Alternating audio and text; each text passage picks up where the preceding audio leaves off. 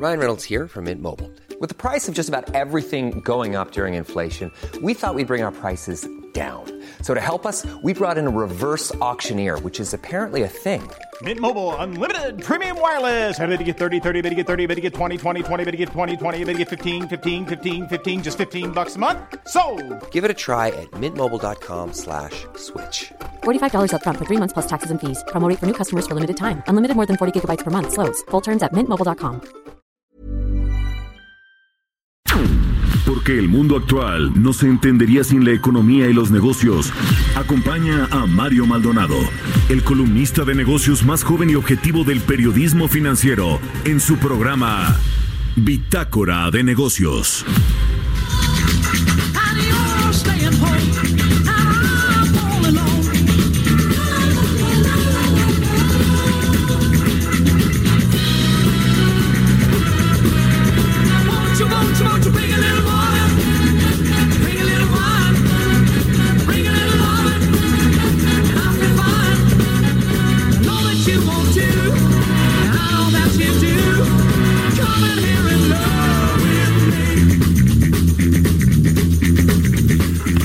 Las 6 de la mañana con en dos minutos, ya casi con tres. Bienvenidos a Bitácora de Negocios en este viernes, viernes 14 de febrero de 2020.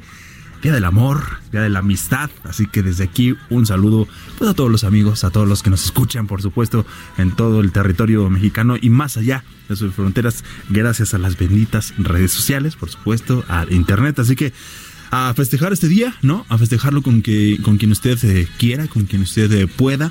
Más adelante estaremos dando, por supuesto, también algunos datos sobre esta derrama económica que genera este 14 de febrero, Día del Amor y la Amistad. A nombre de Mario Maldonado, titular de este espacio, le damos la bienvenida. Mi nombre es Jesús Espinosa y lo invito a que se quede con nosotros de aquí hasta las 6 de la mañana con 56 minutos. Tenemos mucha información en cuanto a los negocios, a las finanzas, a la economía.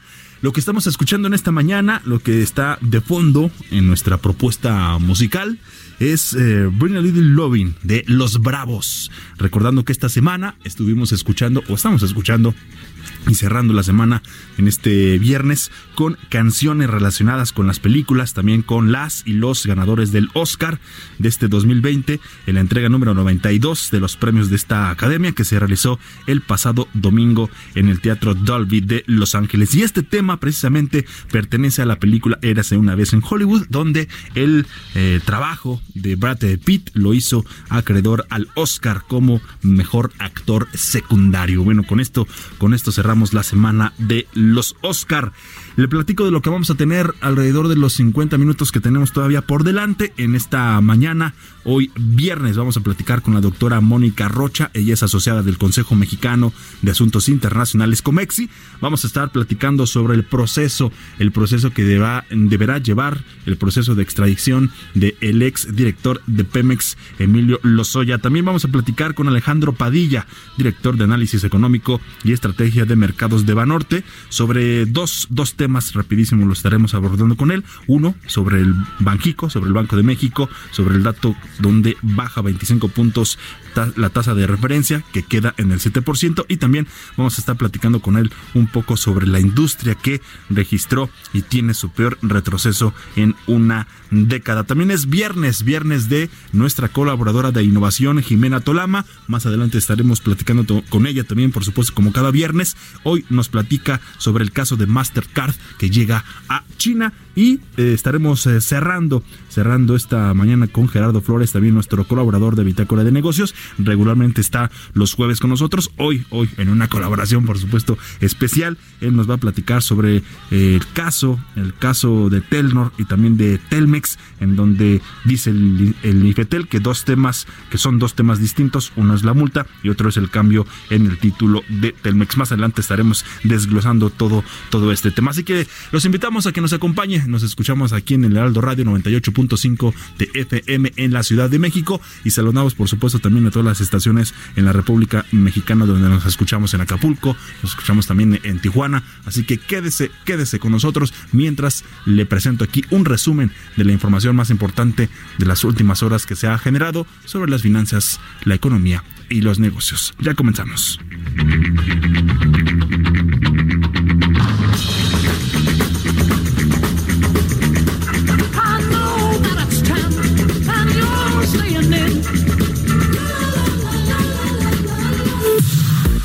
Expo Antaria Alimentaria a México 2020. Consolida alianzas y negocios el 31 de marzo, primero y 2 de abril. Presenta.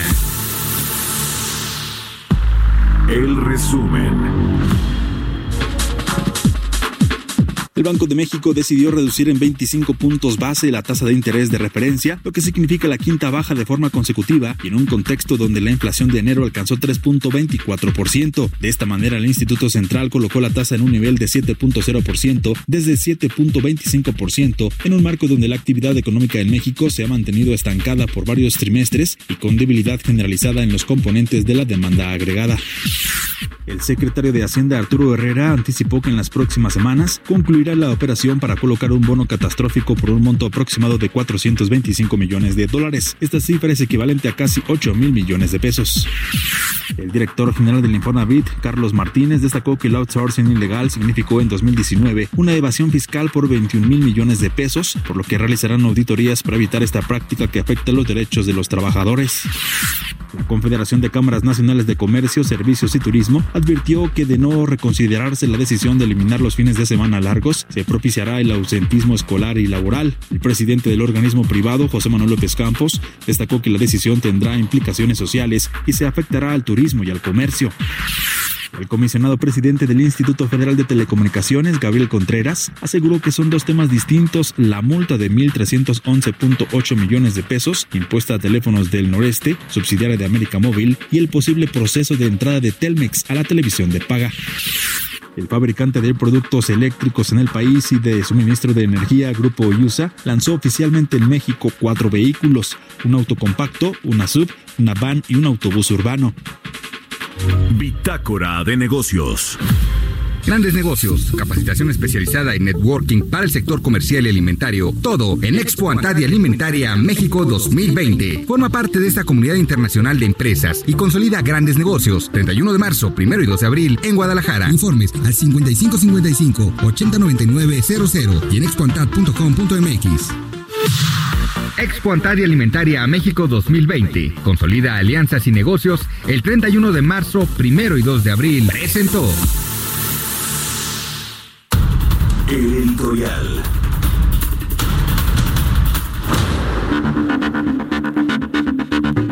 ¿Qué tal? ¿Cómo están? Muy buenos días. Los saluda Mario Maldonado, por supuesto, desde acá, desde el norte del país, desde Sonora. Los saludo con mucho gusto, no pude estar allá, pero está al pie del cañón Jesús Espinosa y todo el equipo de Bitácora de Negocios. Déjenme platicarles rápidamente y detenerme un poco sobre esta eh, comida, cena, más bien cena que ofreció el presidente Andrés Manuel López Obrador el miércoles pasado en Palacio Nacional. Me quiero detener en los símbolos, porque el presidente es un eh, presidente de símbolos, un político que manda mensajes a través de los símbolos, y en esta escena concurrida, 200 empresarios en las que se, pues se como se dice tradicionalmente, se les pasó la charola o se les pide una contribución eh, para eh, comprar eh, billetes o cachitos de la lotería de, de, de este avión, de esta no rifa del avión presidencial. Bueno, a ver, ahí más allá del menú y de los empresarios, es decir, más allá de los tamales de chipilín, del chocolate que se sirvió, vale la pena hablar de los personajes que estuvieron acompañando al presidente López Obrador en, en, la mesa, estuvo flanqueado, por ejemplo, de Carlos Slim, el, el, multimillonario mexicano de las telecomunicaciones, a su mano izquierda y a su mano derecha, María Asunción Aramburu Zavala, que a ver, para ponerlo en términos claros, son los dos eh, mexicanos más ricos, es decir, Carlos Slim, lo conocemos, el, el, magnate de las telecomunicaciones, pero María Asunción Aramburu Zavala es una de las mujeres más eh, acaudaladas, más poderosas de Latinoamérica en términos de dinero. Entonces, eso, eso habla mucho de quienes estaban ahí con el presidente López Obrador, dos figuras del empresariado sin duda neoliberales que, que pues han sabido transitar los diferentes sexenios de diferentes eh, partidos, pero que en este particularmente empezaron con vicisitudes. Carlos Slim, ¿se acuerdan que el presidente López Obrador lo jubiló en su momento, dijo que eh, le había confesado Slim presidente que este sería pues el último sexenio, que se quería retirar en este sexenio. Y bueno, María Asunción Aramburu Zavala, que tiene empresas inmobiliarias, tiene empresas tecnológicas, pues y, y fondos de inversión, por supuesto, también inició el sexenio con vicisitudes, eh, principalmente de devoluciones de impuestos de su grupo empresarial. Así que nos dice mucho eh, que hayan estado ahí también Carlos Bremer, eh, quien es muy cercano a la familia de López Obrador, ha estado ahí en, en, en, el estadio de Monterrey con uno de los hijos del presidente, con Gonzalo López Beltrán, disfrutando de uno de los partidos. Es muy cercano Alfonso Romo. Eh, estuvieron, por supuesto, otros empresarios eh, eh, cercanos al presidente que están incluso en este consejo empresarial. ¿Se acuerdan que, que ya no se habla mucho? Yo creo que ni se han reunido aunque llamó ahí sí la atención que no fue Ricardo Salinas Pliego, el presidente del Grupo Azteca, porque eh, pues, eh, él es el quien encabeza, por ejemplo, este consejo asesor empresarial, quien lo formó, quien se lo propuso al presidente. Así que, eh, pues, vale la pena detenernos en estos símbolos que manda el presidente Andrés Manuel Obrador y que, bueno, pues se, dieron en esta cena del miércoles pasado ahí en Palacio Nacional.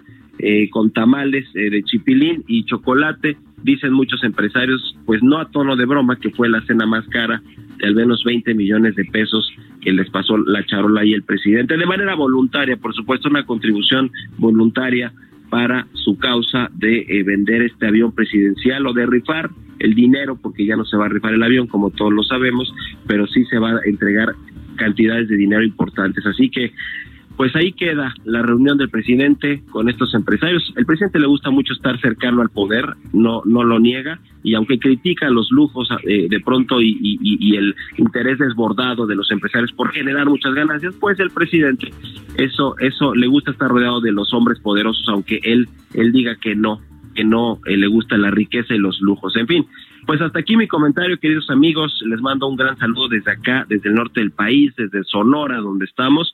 Y nos escuchamos el próximo lunes. lunes. Se quedan, por supuesto, aquí en los micrófonos con mi querido Jesús Espinosa, con Roberto Aguilar también por ahí, que seguro ya está con los mercados, y con la chica que nos da el rating los viernes, que se llama Jimena Tlamo. Un abrazo a todos, muy buenos días. Mercados bursátiles.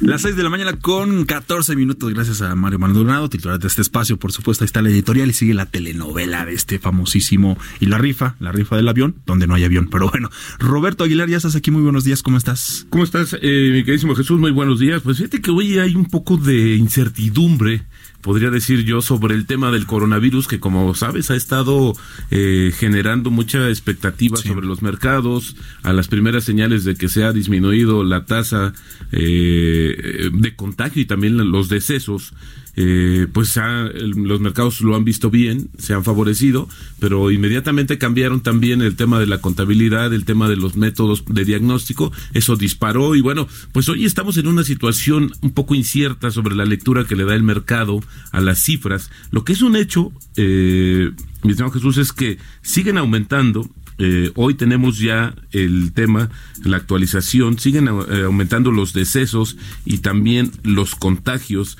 Nada más te voy a dar aquí la actualización de los datos. Fíjate que ya subieron a 1.483 el número de decesos y el número de, infectados se disparó a 64.600. Y esto te decía la adopción de nuevos criterios de, de la detección y aunque el número se mantiene elevado, experimentó un leve retroceso con relación a la jornada previa. De hecho, ayer también la organización Mundial de la Salud dijo que los casos de infecciones no están aumentando dramáticamente fuera de China, excepto en un crucero que está en cuarentena frente a un puerto japonés con un total de 219 casos, que pareciera que ahí es donde se está eh, viendo la situación un poco más compleja. La otra parte de esta información, Jesús, tiene que ver con todas las implicaciones que ya se están dando respecto a la situación de cancelación, más allá del efecto económico que tenga, que también se va a sumar, pues justamente ya se ha comenzado a hablar, Jesús, de eh, el tema de los Juegos Olímpicos en Tokio. Sí, que, que, eh, de hecho ya también ha salido ahí a hablar el Exactamente, ya ha salido. Que van porque van, ¿no? Exactamente. Y bueno, pues esto también genera un poco el tema que platicamos ayer con Mario, de este World Mobile de esta eh, reunión tan importante del sector de telecomunicaciones que cada año se realizaba en Barcelona. Este año ya se acaba de cancelar y ahí entramos en una situación ya de confrontación porque los organizadores dicen que los que tienen que pagar estos 500 millones de euros que son las pérdidas calculadas por la cancelación de este evento tendrían que ser las empresas. y el gobierno y las empresas dicen que tienen que ser los organizadores. Y en, en los organizadores justo están las autoridades de Barcelona que también han padecido mucho. Fíjate que ayer me platicaban acerca de esta caída importante a raíz de, estas, de estos aires separatistas, pues ha afectado y ha alejado un poco al turismo, que es una de las principales fuentes de ingresos para esa localidad. Así es que esto es una de las situaciones. La otra, están dando a conocer, por ejemplo, Volkswagen, que sus eh, entregas en China van a caer solo en enero más de 11%.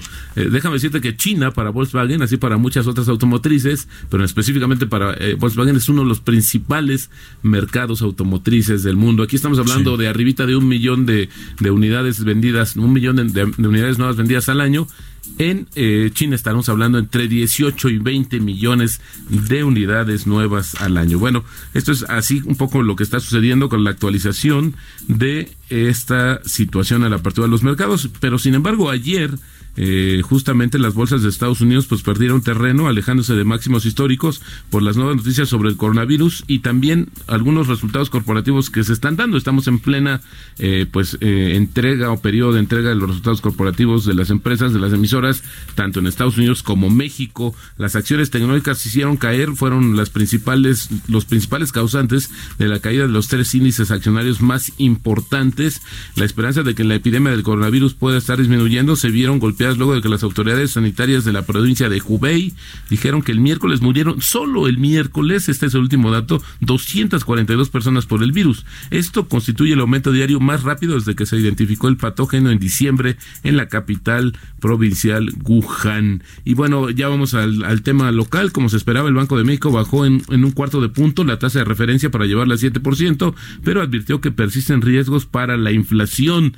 Con esa reducción, la tasa de interés referencial de México alcanzó alcanzó su menor nivel desde finales de 2017 y bueno, pues es, un hecho o los analistas anticipan que habrá espacio por lo menos para una o dos recortes más este año. También es importante comentar que ya el Banco de México, el Banco Central, pues dijo que eh, que la expansión o el pronóstico que tenía del Producto Interno Bruto, es decir, del crecimiento de la economía para este año, que estaría en un rango entre 0.8 y 1.8%, pues se va a recalcular y es decir, se va a disminuir. Eh, próximamente van a conocer también esta actualización del crecimiento y también de la inflación en el informe de finanzas, el informe de la inflación de, en el primer trimestre del año, que lo van a dar a conocer eh, muy pronto. Eso es lo que anunció también ayer el gobernador del Banco de México.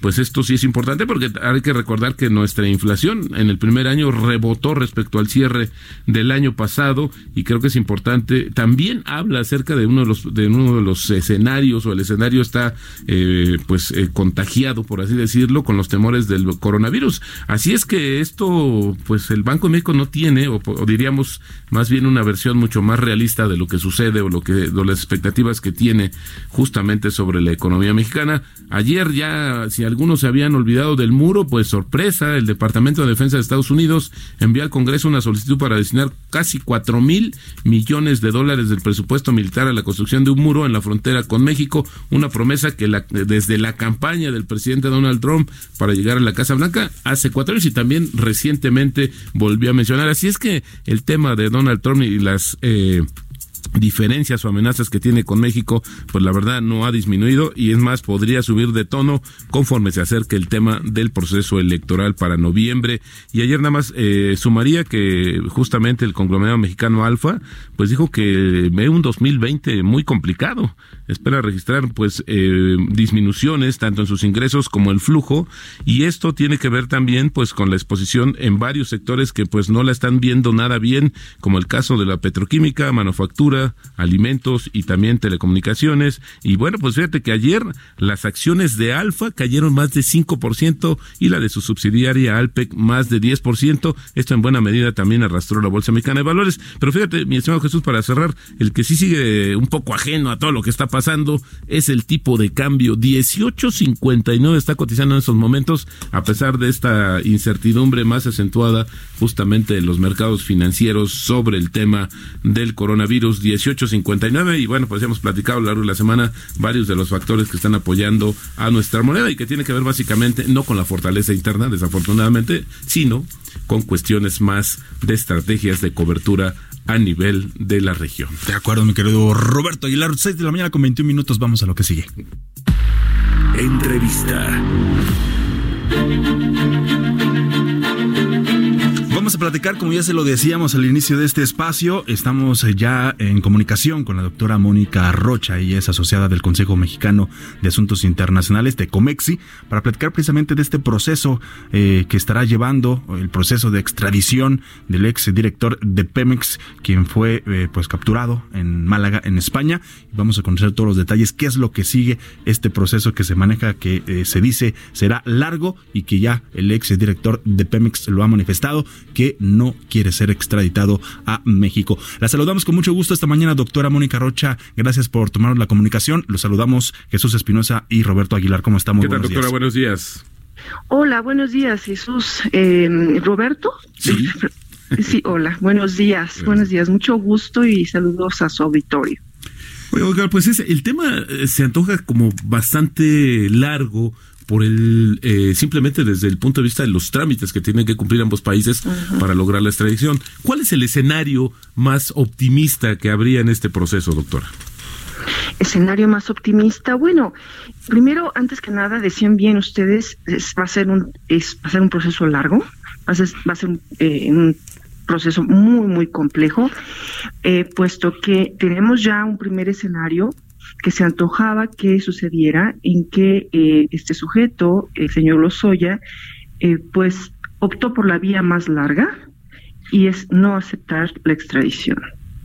Que eh, justamente en una entrevista que daba ayer a otro medio, me preguntaban si era posible que él se negara y yo dije, bueno, claro que sí, ese, es el primer escenario, pero no descartaba que pudiera dar un giro como, eh, no sé si recuerdan, eh, con Duarte, que pintaba para que no aceptaba, aceptara, perdón, la extradición y después de una negociación, porque en estas, eh, digamos, estos procesos se presta mucho, pues dio un giro, ¿no?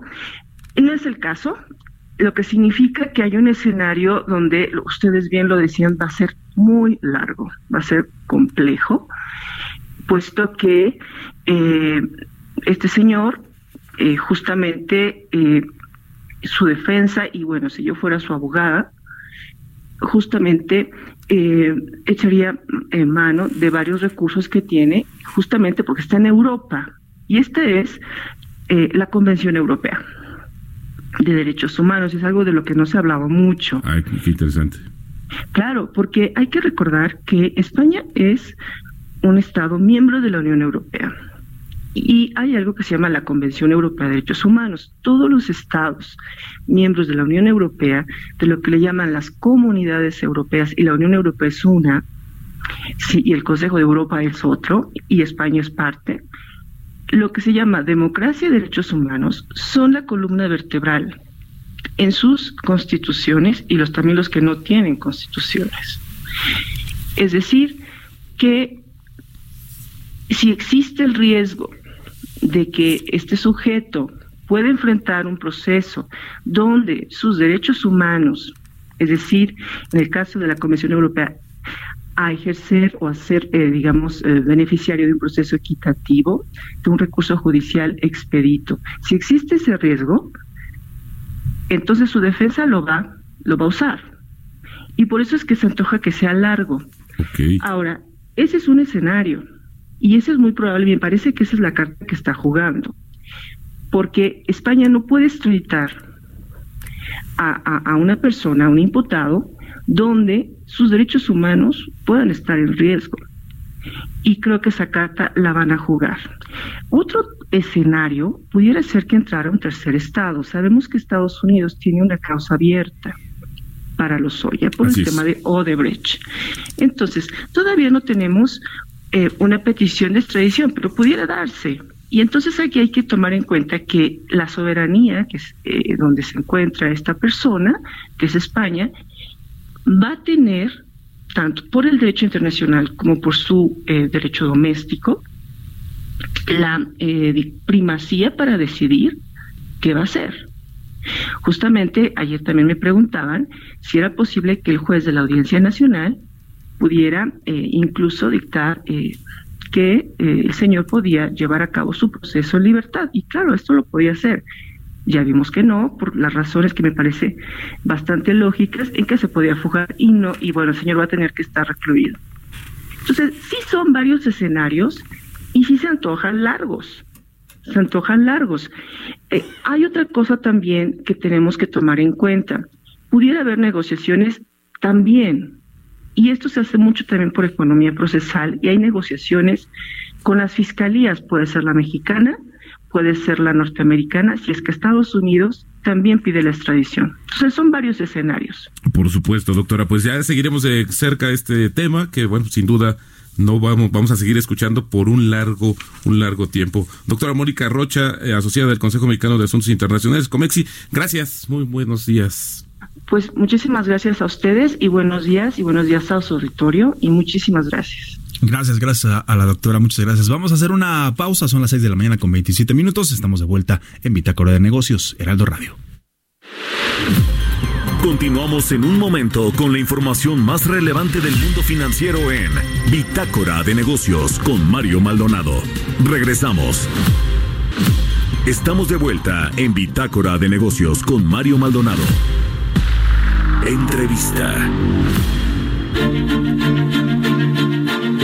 Las 6 de la mañana ya con 31 minutos, casi 32, como se lo comentábamos también al inicio. Vamos a platicar ahora con Alejandro Padilla, él es eh, director de análisis económico y estrategia de, de mercados de Banorte, sobre, eh, sobre el Banjico, sobre esta baja de, en los, de 25 puntos en la tasa de referencia. Y también, si nos da tiempo, si nos da tiempo, platicamos un poquito sobre la industria que tuvo su peor retroceso en una década. Te saludamos con mucho gusto, Alejandro Padilla, Jesús Espinosa y Roberto Aguilar. Gracias por esta comunicación. Alejandro, días. ¿Qué tal, Jesús? Roberto, buenos días. Oye, pues. Saludo a ustedes y a tu auditorio. Igualmente, Muchas gracias. Alejandro. La, la, decisión de ayer de bajar un cuarto de punto por parte del Banco Central, esperada por el mercado ampliamente, pero también hubo como ciertos mensajes que, por lo menos en tu análisis, destacaste de qué nos está ah, diciendo el Banco de México respecto al futuro inmediato económico en este país.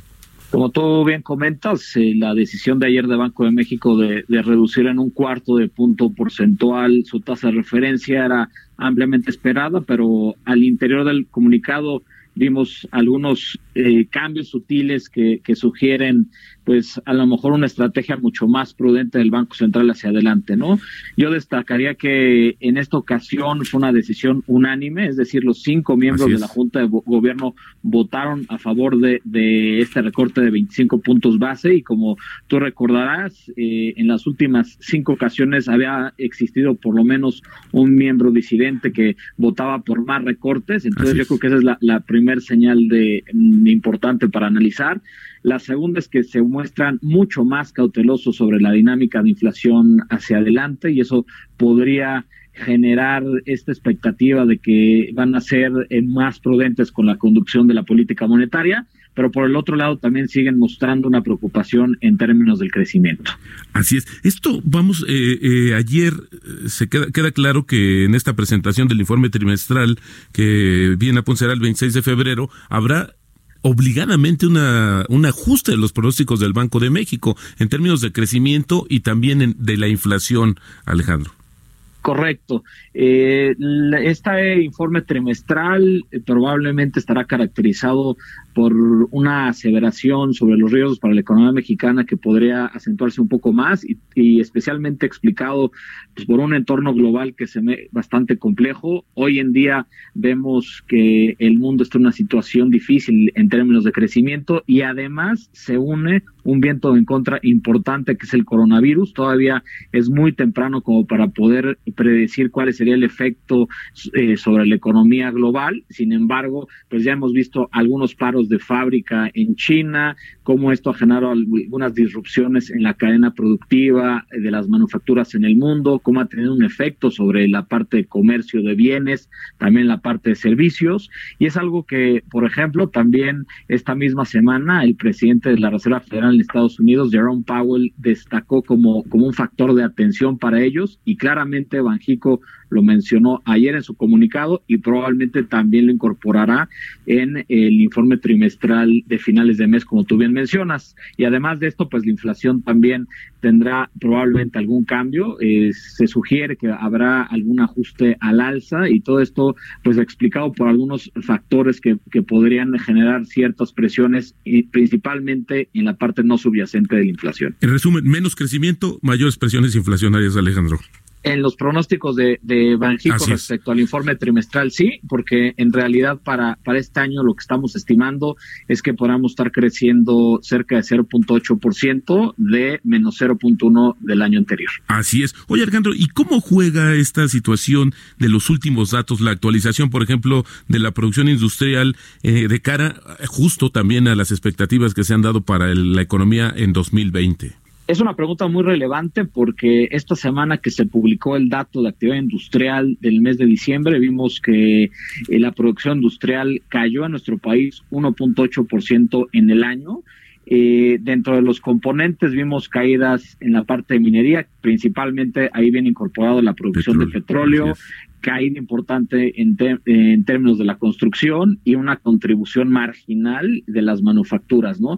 Yo creo que lo importante es ver cuáles fueron los catalizadores detrás de este menos 1.8%. Yo creo que se explica principalmente por las manufacturas en Estados Unidos que se han estado desacelerando. De hecho, la actividad industrial en Estados Unidos también cayó 1% el año pasado un, un, panorama global que se ve todavía complicado, pero hacia adelante, ya siendo un poco más prospectivos, lo que estamos viendo es que probablemente producción petrolera y la parte minera podrán tener una recuperación, ya lo hemos visto en los últimos datos de manera muy clara, y también la construcción, principalmente la parte de ingeniería civil, que por lo menos ya ha mostrado un punto de inflexión y probablemente podrá tener una recuperación hacia adelante. Por Yo supuesto. creo que el riesgo vendrá por, la, por el lado de las manufacturas y ver cómo en Estados Unidos este tema del coronavirus y la desaceleración económica global podrían afectar en la cadena de suministros. Por supuesto, Alejandro, pues muy pendientes con este informe. Te agradecemos mucho la entrevista, Alejandro Padilla, director de análisis económico y estrategia de mercado de Banorte. Alejandro, muy buenos días, gracias. Buenos días, Jesús y Roberto, muchísimas gracias. Mario Maldonado en Bitácora de Negocios.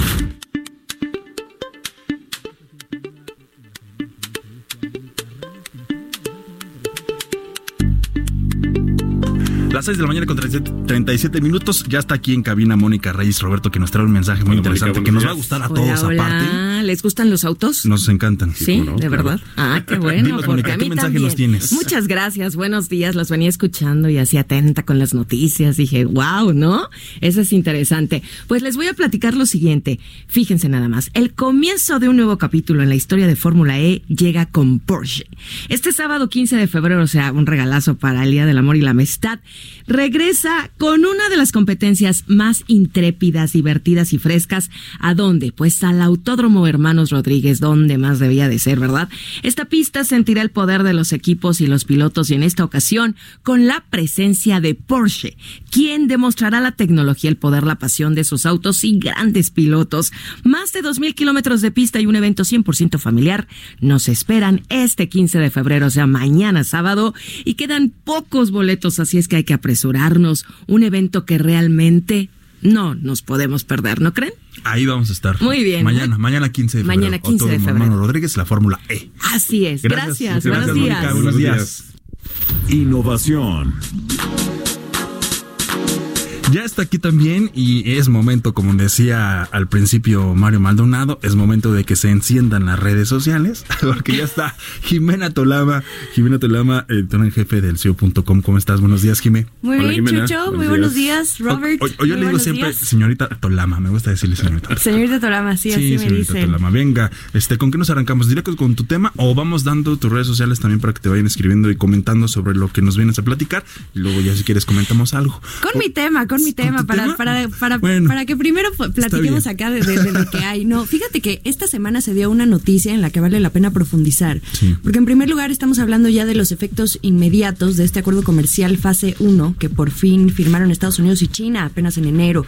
Tiene que ver con las grandes procesadoras de pago, específicamente hablo de Mastercard, que anunció oficialmente su entrada al sistema financiero de este país. No es la única. Ojo, también están American Express, Visa e incluso PayPal. Más adelante hablamos de eso, pero recordemos que que Mastercard es una empresa especializada en transferencias de pago con tarjetas bancarias, etcétera, y ya llevaba años intentando entrar a este mercado, el más grande y muy atractivo, por cierto, para expandir un negocio así. Pero, como toda noticia que comentamos aquí, hay peros. Y se trata del reto que tiene ante estas empresas de tecnología ya muy bien posicionadas en este mercado de pagos electrónicos. Entonces, si quieren, escuchemos un poco eh, eh, qué, significa la entrada de Mastercard a este eh, mercado chino ahora que fue aprobado por el Banco Central de China y comentamos el punto. Vamos a escuchar. La relación comercial entre Estados Unidos y China acaba de dar una señal relevante como resultado del acuerdo comercial Fase 1, firmado en enero por ambas economías. Se trata del inicio de operaciones de Mastercard en el dragón asiático, luego de que el Banco Popular de China aprobara la solicitud de la empresa de procesamiento de pagos para establecer su negocio en el país en el plazo de un año. Pero no lo hará sola entrará al mercado de tarjetas bancarias valorado en 27 millones de dólares de la mano de la compañía local Nets Union Clearing. La llegada de Mastercard es relevante porque demuestra que la reducción de trabas a las empresas de ambos países para prestar servicios financieros en uno o en otro sí está funcionando. Si se considera que hasta ahora el proveedor local, la empresa del Estado China Union Pay, es la única que cuenta con licencia para llevar a cabo servicios de compensación de transacciones con tarjetas bancarias en China desde junio de 2015. Este país ya había dado un paso al flexibilizar las reglas para permitir que los proveedores extranjeros obtuvieran licencias mediante la creación de unidades o la adquisición de alguna empresa local, justo para poner fin al monopolio. Aunque el sistema financiero de China muestra apertura, la tarea no será sencilla para Mastercard.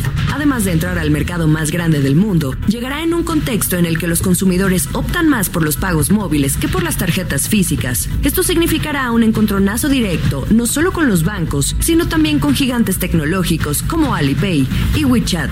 Para Bitácora de Negocios, Jimena Tolama.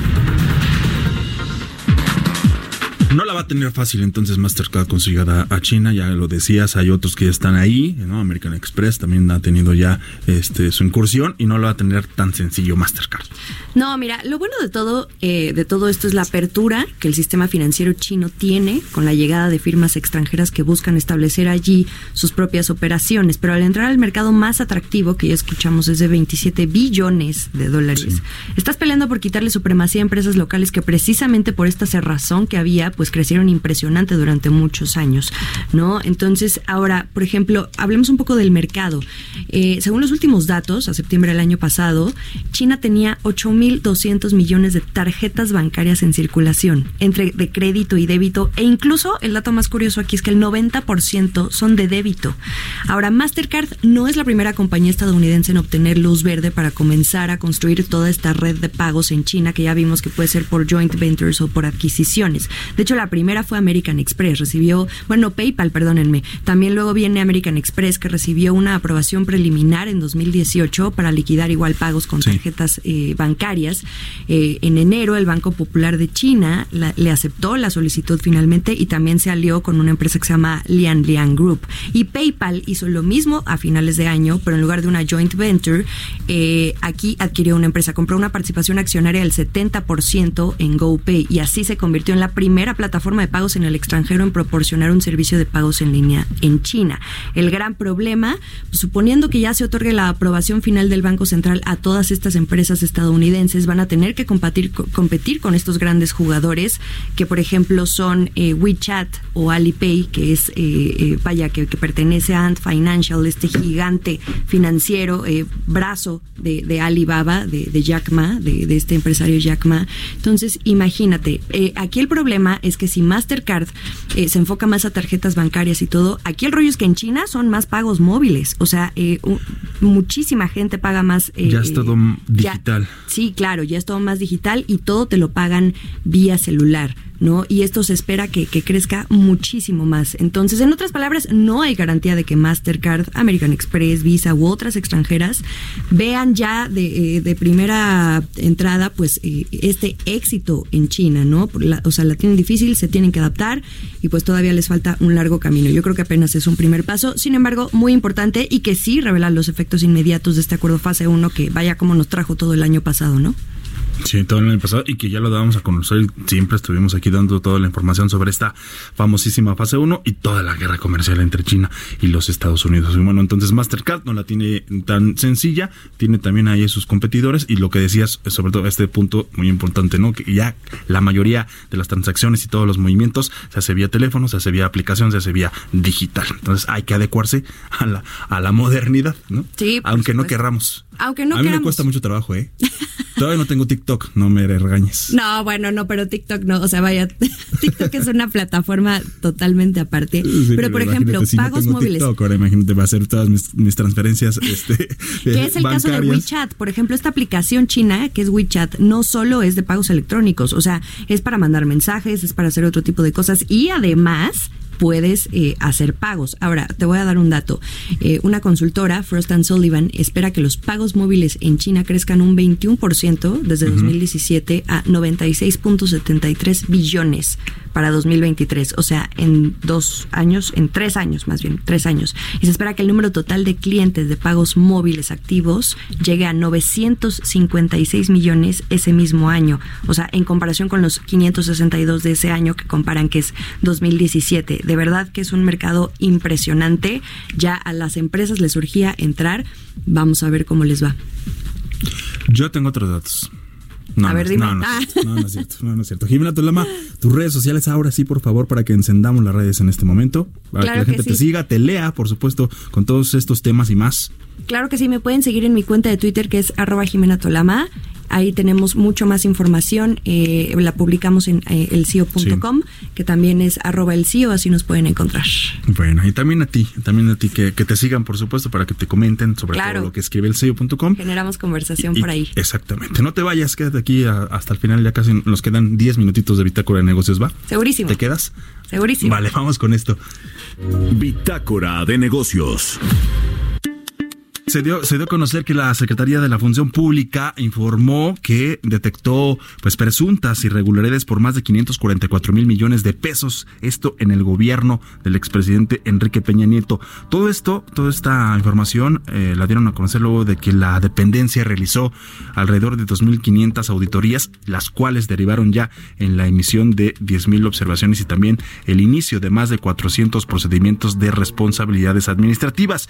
Y al presentar este informe, este informe de, labores, la titular de la Secretaría Irma Heréndira Sandoval también dio detalles del monto ejercido con presuntas irregularidades, es que es superior al presupuesto federal también total de los sectores educación y salud, los dos con más recursos en el presupuesto de egresos de la federación. Estaremos, por supuesto, pendientes de lo que surja también en este día. Son las 6 de la mañana con 48 minutos.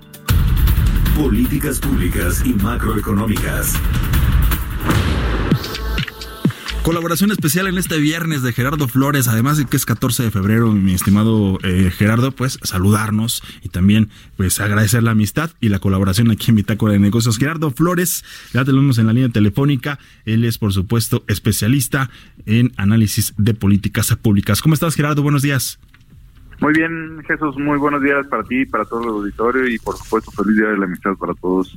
Y igualmente, muchas gracias. Lo comentábamos desde ayer, este, lo platicábamos por teléfono y hoy, por supuesto, también hacíamos el adelanto.